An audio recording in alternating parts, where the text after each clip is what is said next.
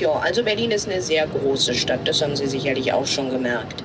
Sie bedeckt eine Gesamtfläche von etwa 880 Quadratkilometern.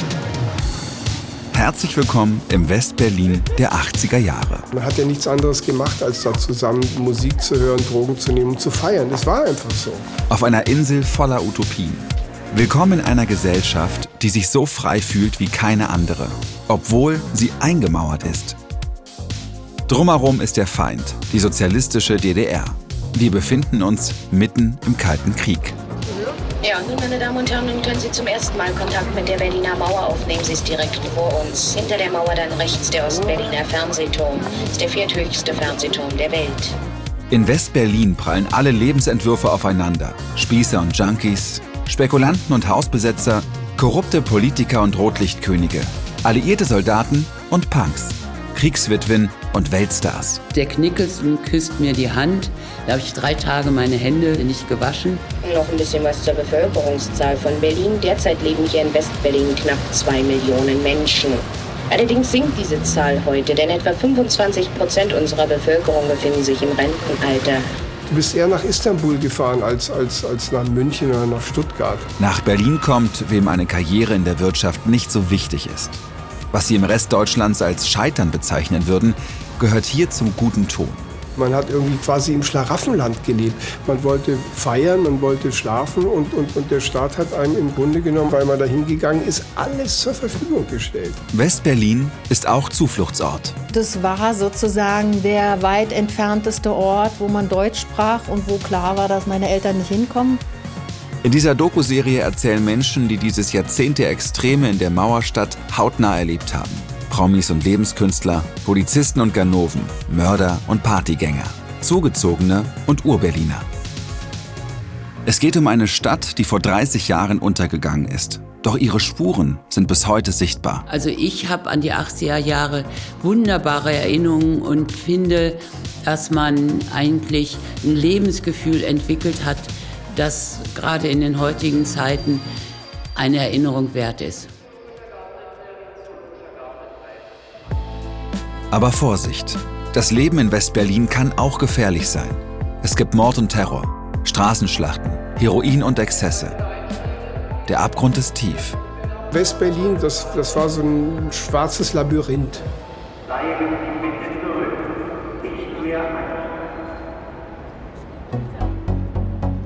Das ist Die Mauerstadt, wildes West-Berlin. Folge 1. Willkommen im Paradies. Ich bin Johannes Nichelmann. Ich bin Journalist und Buchautor und vom West-Berlin der 80er Jahre habe ich nichts gesehen. Denn ich bin erst 1989 geboren, im Ostteil der Stadt.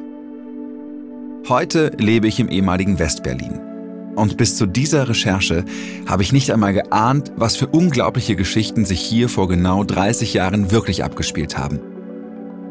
Aber wie hat das alles angefangen? Es ist die Geschichte von großen Träumen.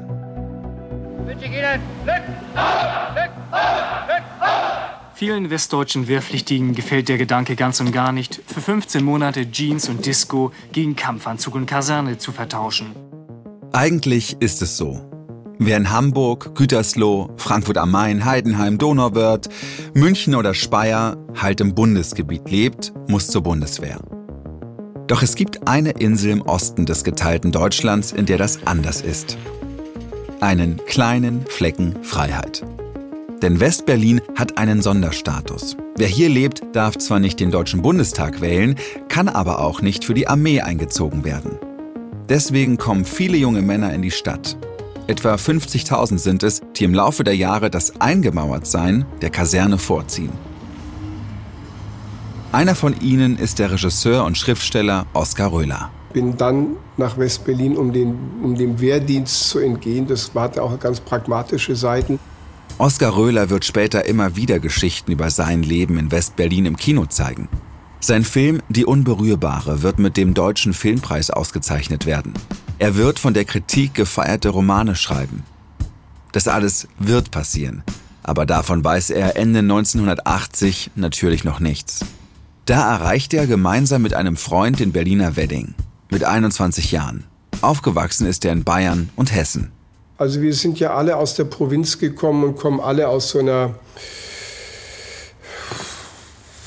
kleinbürgerlichen bis bürgerlichen Schicht und die haben ähm, im Grunde ein unglaubliches Desinteresse für Kultur an den Tag gelegt. Und man stieß da einfach äh, sehr schnell an seine Grenzen, weil es einfach niemanden gab, der sich dafür interessiert hat. Man ist regelrecht aus, aus Westdeutschland äh, in Ende der 70er, Anfang der 80er Jahre äh, wirklich vertrieben worden, weil da gab es eben dieses breitgesessene, spießige Hippietum. Es war grauenvoll. Aber die Stadt selber war so ein Abfeiern so von destruktiven Reflexen, von Zynismus, von Obsession, von Besessenheit, von Drogen, von Isolation, von Verschwörungstheorien von Subkultur, weil Berlin war Subkultur. Also das muss man auch mal ganz klar sehen. Jeder, der sich für diese Art künstlerischer Auseinandersetzung, die nichts Kommerzielles hatte, interessiert hat, ist nach Berlin. Der Rest ist nach Düsseldorf, nach Köln, nach München gegangen. Nur die, die dachten, ich muss richtig auf die Kacke hauen, ich muss extrem losschreien, ich muss extrem meine Wut äh, und meinen Hass und meine, meinen Zynismus rausknallen, der ist nach Berlin gegangen. Der Zweite Weltkrieg liegt da gerade einmal 35 Jahre zurück. Die vier Siegermächte haben sich das Land danach untereinander aufgeteilt. USA, Frankreich und Großbritannien kontrollieren und kommandieren den Westen, die Sowjetunion verfügt über den Osten. Auf der einen Seite also die Bundesrepublik, auf der anderen die Deutsche Demokratische Republik DDR. Jetzt sind die 80er. In der Zwischenzeit hat Westdeutschland sein sogenanntes Wirtschaftswunder erlebt. 1968 beginnt eine Studentenbewegung, viele Fragen an ihre Eltern und Großeltern zu stellen. Wie das denn so war in der Nazizeit. Und vor allem, wer was denn so war. Fragen, die sich ein paar Jahre später auch Luxus von Eigensinn in ihrer Familie zu stellen beginnt.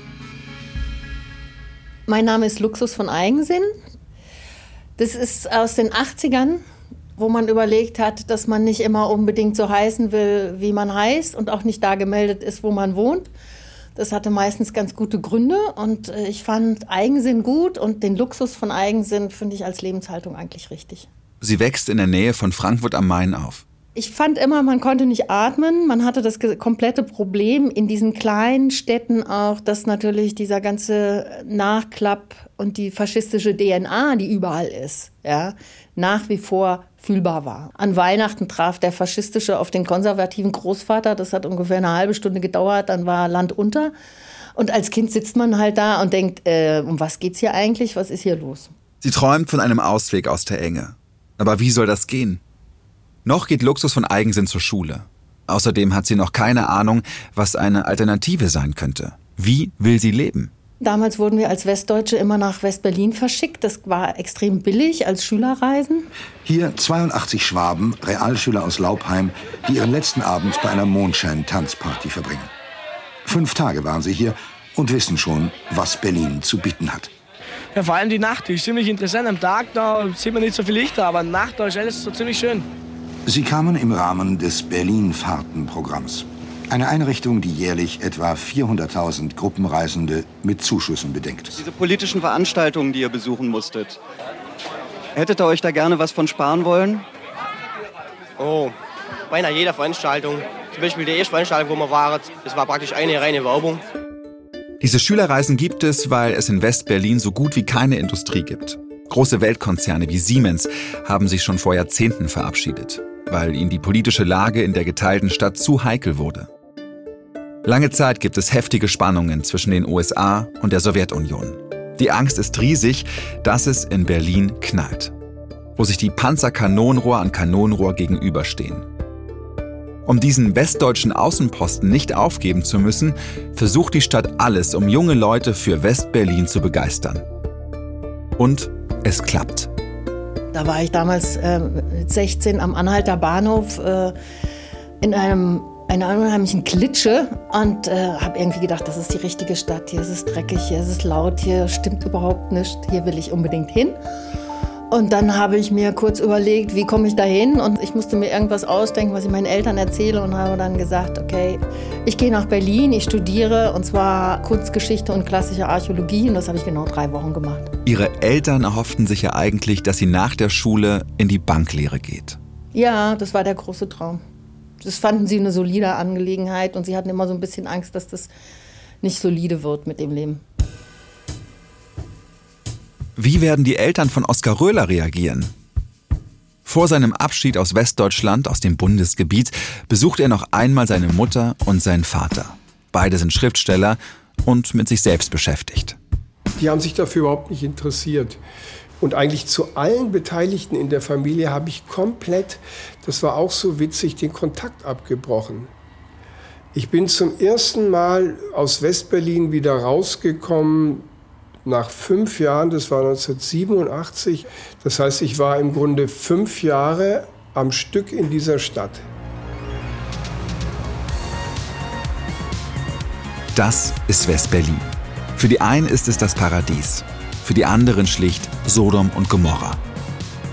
Das West-Berlin von 1980 sieht ganz anders aus als das Berlin von 2020. Der Potsdamer Platz faktisch nicht existent. Der Reichstag ohne Glaskuppel und in erbärmlichem Zustand. Zwischen den Häusern klaffen große Lücken. Der Wiederaufbau hat hier kaum stattgefunden.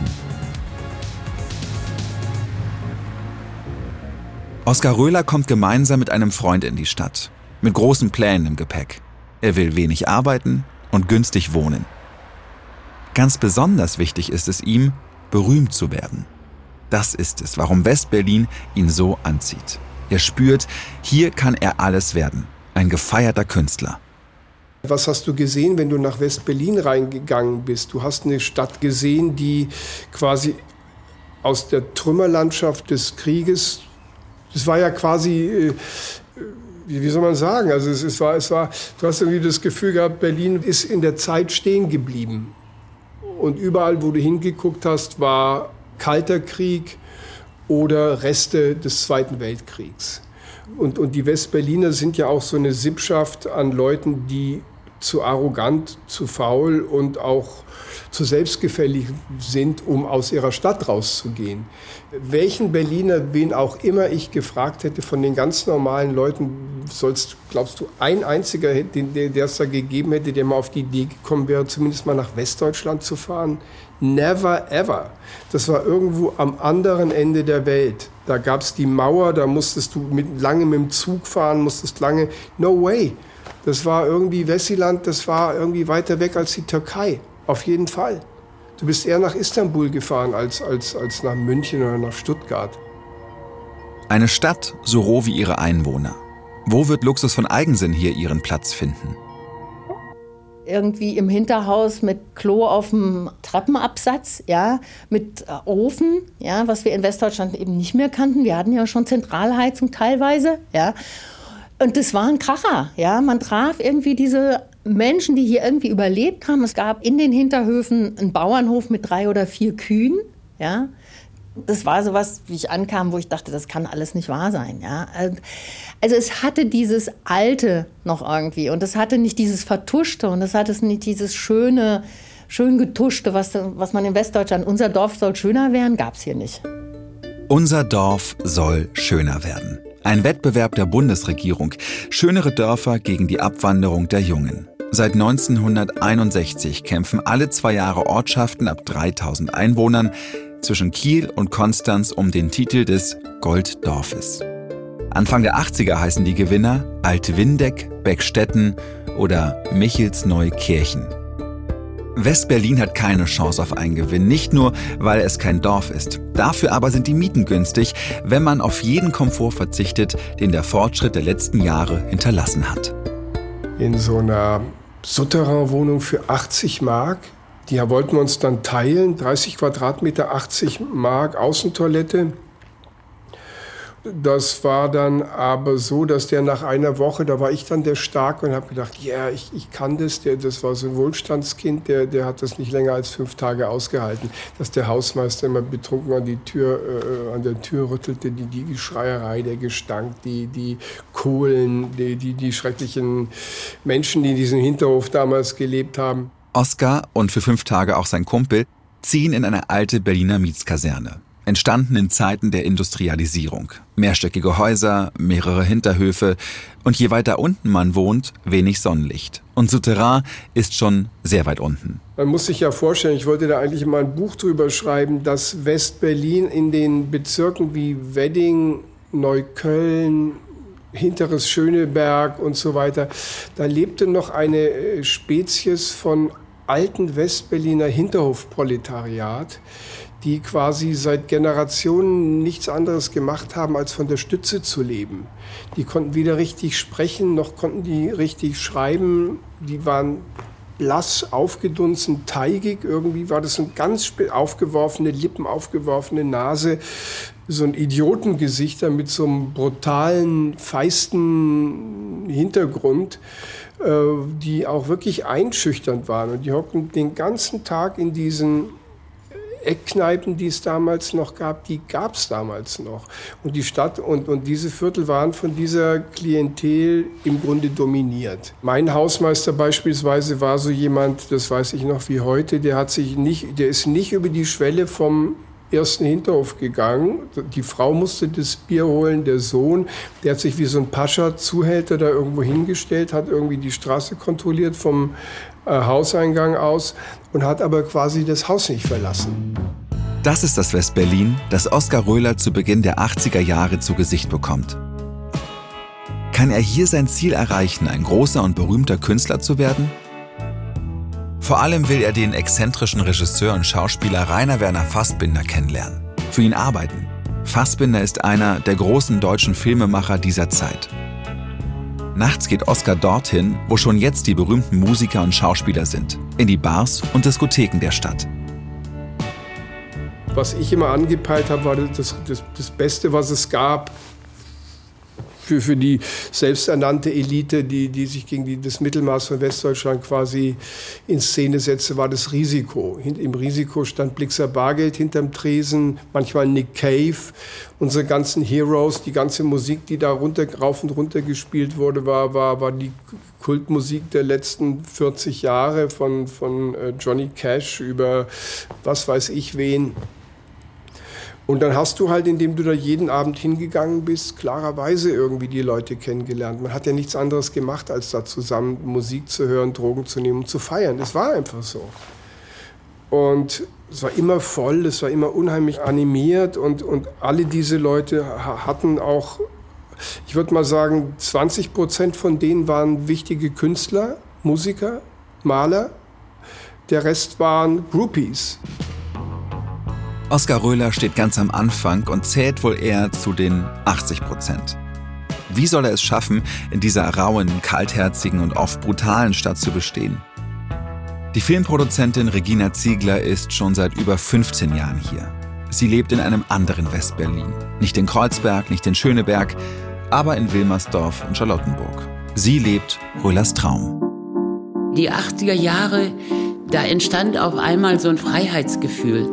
Das war irgendwie unheimlich locker, trotz der Situation Ost und West war es aber so, ich kann mich genau daran erinnern, vielleicht lag das auch daran, dass wir ja auch schwere Zeiten durch die ganze Bader-Meinhof-Situation hinter uns gebracht hatten. In den vergangenen zehn Jahren hat die Rote Armee-Fraktion um die linksradikalen Terroristen Andreas Bader und Ulrike Meinhof in der Bundesrepublik Angst und Schrecken verbreitet. Sie ermordeten unter anderem Politiker und legten einen Sprengsatz im berühmten Kaufhaus des Westens. Doch das ist vorbei. Regina Ziegler kämpft sich nach vorne. Bin als 19-Jährige nach Berlin gekommen, um zu studieren. Jura wollte ich eigentlich studieren. Aber dann, ich kam aus der Provinz und äh, hatte noch nie so viele Menschen auf einmal gesehen, obwohl ja Berlin damals auch noch eine geteilte Stadt war. Ich war so überwältigt, dass ich äh, dann mein Studium irgendwie nicht so durchgezogen habe, wie ich das meinen Eltern versprochen hatte. Und als sie darauf kamen, haben sie mir gesagt, jetzt ist Schluss, wir unterstützen dich nicht mehr. Und äh, habe dann eine Stelle gesucht und mich beim Sender Freies Berlin beworben, wurde dort angestellt. Und dann habe ich mich selbstständig gemacht als Produzentin. Regina Ziegler produziert 1985 einen einstündigen Dokumentarfilm, der das ganz normale Leben in West-Berlin zeigt. Die 24-Stunden-Stadt von Barry Graves und Waldemar Obercamping, beide waren ganz berühmte Radiomoderatoren. Wie sieht denn eine Piepshow-Dame selber ihr? Eine Frau, die morgens in einem Neubauviertel fernsieht. Ich finde es ganz angenehm, also zu tanzen, wa? Na, nun haben Sie es ja überstanden. Eine andere, die sich beim Friseur eine Dauerwelle machen lässt. Frau Heidi? Ein Mann im Tattoo-Studio. Scheiße, heute ist nicht mein Tag. Ein frisch geborener Säugling.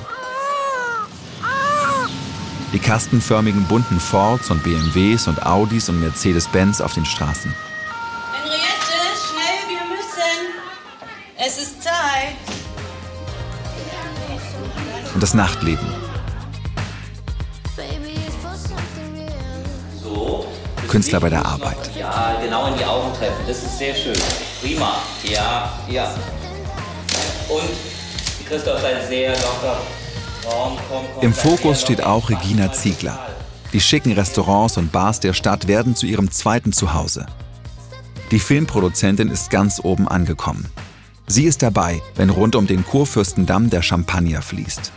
Sie feiert mit den berühmten Schauspielern der Stadt. Mit Brigitte Mira, Harald Junke, Günter Pfitzmann und mit Hollywood. Ich habe äh, Nicholson kennengelernt in der Paris-Bar, wo er mit einem Verleiher saß, der mich äh, rief und sagte, ach Frau Ziegler, kommen Sie doch mal rüber, ich würde Sie gerne mit Herrn Nicholson bekannt machen.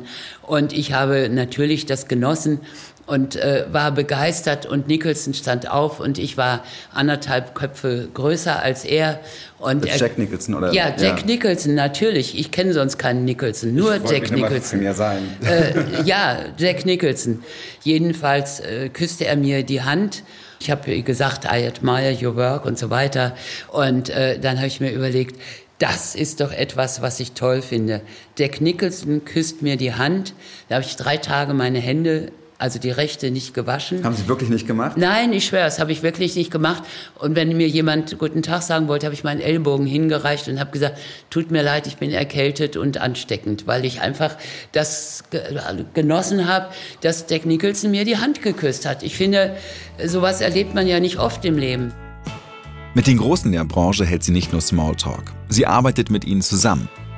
Rainer Maria Fassbinder spielt 1982 seine letzte Rolle als Schauspieler in Kamikaze 1989. Regina Ziegler ist die Produzentin, ihr Mann Wolfgang Gremm der Regisseur. Rainer sagte dann, Wölfchen, kann ich bei dir einziehen? Er war jetzt gerade, wo er vorher wohnte, er hasste es, in Hotels zu wohnen, rausgeflogen, weil die Matratze angebrannt war.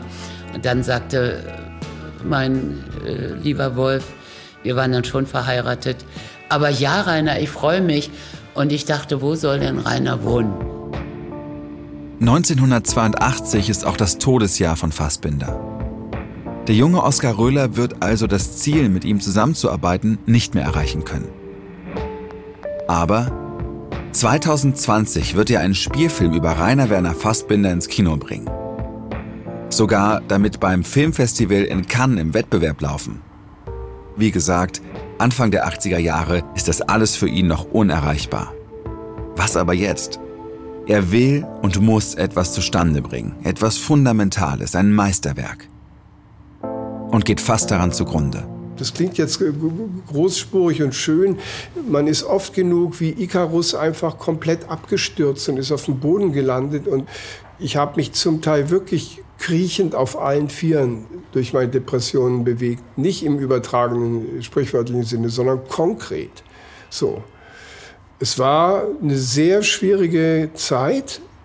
Ich erinnere mich an eine Situation, da hatte ich so einen guten Lauf und habe eine Erzählung geschrieben von 20 Seiten, auf die ich wahnsinnig stolz war. Das hatte ich dann aus dem Nichts heraus. Ich habe da in Schöneberg gewohnt, in so einem quasi leerstehenden Haus und dachte, ich könnte dann einen Roman draus machen.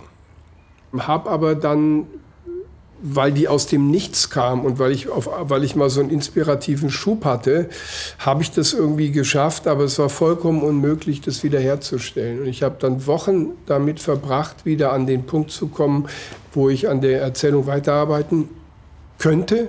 Ich hatte dann einen, einen, Nerven, einen nervlichen und physischen Zusammenbruch. Ich lag dann zwei bis drei Tage lang auf dem Boden und hatte irgendwie so das Gefühl zu verfaulen. Ich, und, und ich habe gewusst, und irgendwie fünf Meter von mir entfernt war das weiße Blatt Papier in, die, in der Schreibmaschine.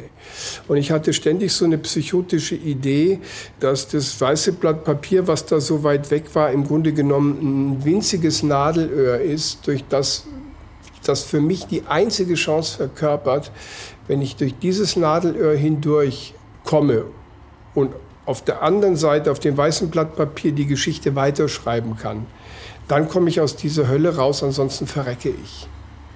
Und dann bin ich immer wieder aufgestanden, wenn ich es irgendwie geschafft habe, habe mich, zu hab mich zur Schreibmaschine geschleppt, habe dann irgendwie äh, versucht, was zu tippen, habe das rausgerissen, habe es auf den Boden geworfen, habe mich wieder hingelegt. Und mit jedem Versuch, wo ich das gemacht habe, wurde es schwieriger. Habe ich es eigentlich nicht mehr geschafft. Ich habe es dann im Grunde habe ich mich dann exorziert. Auf welche Art und Weise, das, das ist zu, zu, zu intim und zu privat, um das dem, dem, dem Zuhörer mitzuteilen. War vollkommen verdreckt und lag irgendwie da und habe gedacht, so, jetzt schreibst du Satz für Satz, so wie du bist, weiter. Hat auch nicht geklappt, hat nicht geklappt. Ich bin dann äh, gerettet worden, wie ich oft in meinem Leben gerettet worden bin, indem eine Freundin aus Westdeutschland plötzlich an die Tür klopfte. Dann hat die mich in meinem abscheulichen Zustand raus. Und dann bin ich mit der zwei Wochen lang nach Südfrankreich gefahren, habe dem Vater geholfen, ein Haus zu bauen. Das war relativ in der Anfangszeit von Berlin und dann bin ich wieder, da habe ich gedacht, gehst du nicht mehr nach Westberlin zurück? Und dann habe ich gesagt, okay, ich habe das Kapitel noch nicht abgeschlossen. Ich, äh, ich, ich gehe nach Berlin und fange an, irgendwelchen sinnlosen Quatsch zu arbeiten. Hat aber dieser Zusammenbruch was mit, mit Westberlin unmittelbar zu tun, mit dieser Atmosphäre, mit dem, was sie da erwartet hat? Ich glaube schon, weil die Stadt einen dazu quasi, also je, wenn jemand so einen Hang hat, quasi so obsessiv mit, mit sich selbst beschäftigt war, in so eine Isolation reingetrieben hat und dass die, diese riesige Leere, die diese Stadt hatte, allein schon einwohnermäßig war sie vielleicht zu einem Viertel besetzt. So von alten Tanten und Taxifahrern irgendwo und, und Kriegswitwen. Und die Stadt war leer und du konntest überall, hast du Zuflucht vor den anderen zu dir selber irgendwie finden können. Und es gab ganz viele so, so Leute wie mich, die dann, die dann so sich um, umgetrieben haben auf der Suche und dann aber immer bei sich selber gelandet sind letztlich.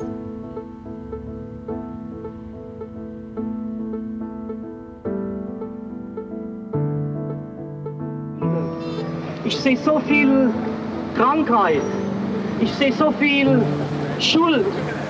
Ich sehe so viel verkorkstes Leben. Nicht nur alte Menschen, ganz junge Leute, kaputt, so kaputt. Und ihr Schrei ist Leben, ich will leben. Das ist das Westberlin, das wir in dieser Doku-Serie erkunden. Eine Stadt, in der alle stark sein müssen, die hier überleben wollen. Ich habe dann im Laufe meiner Jugend in den 80ern natürlich auch so den einen oder anderen in meinem eigenen Bekanntenkreis, Freundeskreis, wie man es so hat, dann auch erlebt, sind dann auch wirklich draufgekommen. Also auch auf äh, Heroin und so Geschichten. Ja, da gab es immer einige, die dann irgendwo tot neben der Klappe aufgefunden wurden oder so. Junge, hübsche Transen waren auf einmal weg vom Fenster. Also es war schon oft passiert, ja. Hier geschehen schreckliche Morde. Was mache ich mir um Moralgedanken äh, als dreifacher Mörder? Hier gehört Korruption zum guten Ton. Wie simpel käuflich so Politiker dann sind, die dann für 50.000 eine Baugenehmigung rausrücken. Für die, die es hier aushalten, gibt es einen besonderen Lohn. Ein Freiheitsgefühl, wie in keiner anderen Stadt. Es war eine konkrete Utopie. Wir konnten für ein paar Jahre zumindest in diesen 80ern in Westberlin so tun, als gäbe es eine andere Welt, die wir nach unseren eigenen Regeln und, und, und Vorstellungen bauen, basteln. Nicht mal bauen, sondern erschaffen. Meine Freundinnen aus Hamburg haben immer gesagt, Westberlin ist wie ein voller dreckiger Aschenbecher. Die konnten überhaupt nicht verstehen, warum man da bleibt. Luxus von Eigensinn will anders leben als die anderen. Sie wird Hausbesetzerin in Westberlin. Und dann war es eben der Moment, dass man da war und gedacht hat, ja, das ist es. Warum? Zumindest für mich war das so, man muss mal von dieser politischen Aussage, ja, die immer nach außen gehalten worden ist, wir kümmern uns darum, dass die Häuser nicht zerfallen, wir kümmern uns darum, dass alle Menschen Wohnraum haben und so weiter. Nee. Also es ging um persönliche Freiheit, es ging darum, einen Raum zu haben, einen Raum, wo man Sachen ausprobieren kann. Und das, glaube ich, war für die meisten einfach großartig. Ein Traum, der schon nach kurzer Zeit zu zerplatzen droht. Dann beginnen die schweren Ausschreitungen. West-Berlin erlebt die wohl heftigsten Straßenkämpfe, die es bis dahin in der geteilten Stadt gegeben hat. In der Potsdamer Straße wurde ein Demonstrant von einem BVG-Bus erfasst und mehrere Meter mitgeschleift. War es ein Unfall? Die Menge ruft Mörder, Mörder. Warum musste einer der Hausbesetzer sterben? Da, da habe ich das erstmal, also richtig Aggression gehabt. Da habe ich einen Stein geworfen. Der Straßenkampf in der nächsten Folge von Die Mauerstadt, Wildes West-Berlin. Präsentiert von RBB Kultur. Alle Folgen in der ARD Audiothek.